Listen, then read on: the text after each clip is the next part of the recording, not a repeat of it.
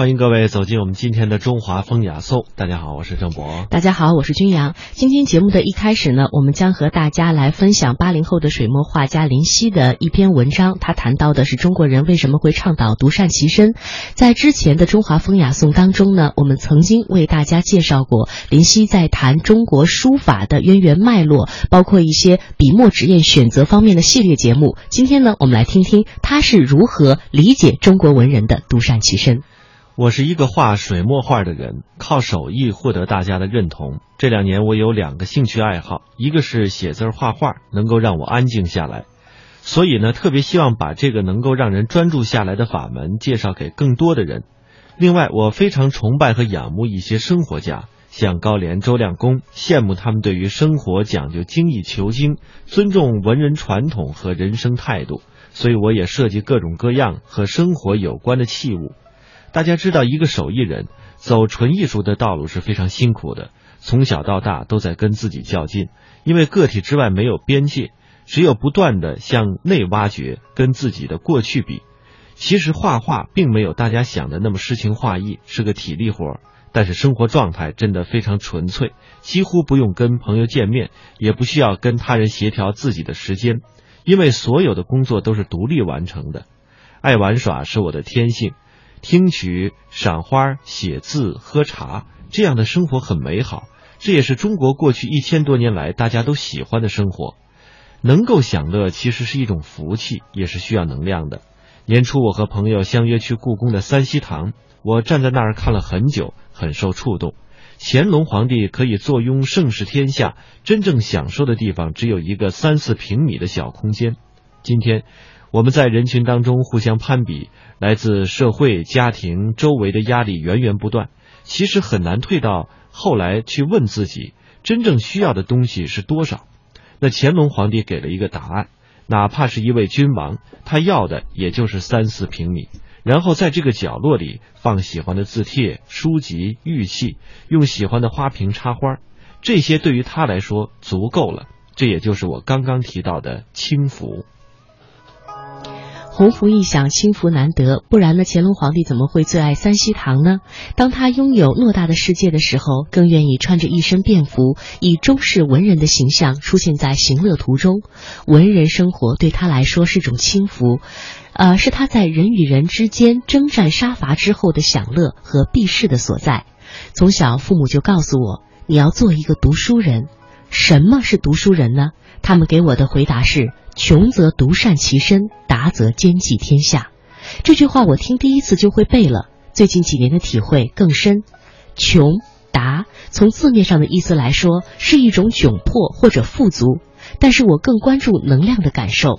当你充满了幸福感、满足感，很容易因为一件特别小的事情开心，能够体会到生活当中细微的美好，需要强大的能量支持，哪怕是吃饭、睡觉这样看似简单的事。很多人觉得传统文化是一种清心寡欲，我反而能感受到非常强烈的热情。魏晋的情之所钟，正在我辈，是用最努力、最深情的方式活着。一生虽然很快的度过，但是当你回首的时候，生存过的这段时间，在质量和密度上跟他人是不一样的。所以，穷则独善其身。当你能量匮乏的时候，你没有办法享受到生活中细微的美好。每年四月份，我都忙于奔走在北京的各个公园，因为四月的花开得太美了。很多人说这是附庸风雅，但是我是真心喜爱。每个人都曾经热爱过某种事物，某种热情是无法阻挡的。当你不能无法享受这些人世间基本的美好时，第一个选择就是独善其身，真正的把自己照顾好，关注能量匮乏在哪里，以及怎样去补充。达则兼济天下是说，当你的能量充足时，你会自然而然地散发出一种能量，让大家觉得还是蛮美好的。每个生命都需要独善其身，需要自己去发现和寻找人生需要什么、爱什么、要做什么。每一个人的方式也都是不同的，没有放之四海皆准的标准。如果一定要用标准来要求自己和他人，一定要靠付出代价的舍弃和牺牲，其实只会得到负面的效果。照顾和管理好自己，其实才是真正的兼济天下。是真正为你生活中能够被你能量场影响到的所有人做的最好的事情。我每次看到充电宝，就会想起独善其身这个题目。今天的我们就跟手机是一样的，非常耗电的机器。如果没有电、网络和手机信号，机器是没有任何用途的。人也是一样。如果我们只有物质的身体，没有灵魂、思想，没有情感，也是一样没有用的。能量的消耗和匮乏之后，需要充电。电是什么呢？简单的说，就是满足感和成就感。另外，还有对真理的探讨。和自我的成长，这也是大家最难发掘的匮乏。对于真理的追求以及心灵得到的成长，是一种特别的频率。我们作为一个有灵魂、有觉知的人，生存之中需要对真理的追求。如果缺失了这个部分，独处的时候是会慌的。今天我就像一片树叶在和大家交流，大家会感受到一种很强烈的喜爱和能量，这是你们给我的营养。然后我又回馈出我的思考和情感。我们跟世界的关系也是这样，是一种能量频率的交互。你有没有问过自己，吐纳给这个世界的是什么？当你作为一小片树叶，能发散出去的是怎样的能量？这个世界就是你扔进去什么，它还给你什么。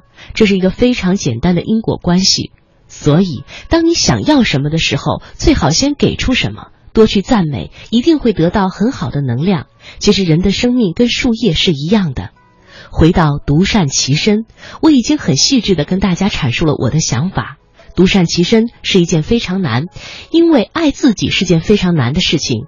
但是当你独善其身之后，自然而然会发现兼济天下，以及会惠及到周围所有的人。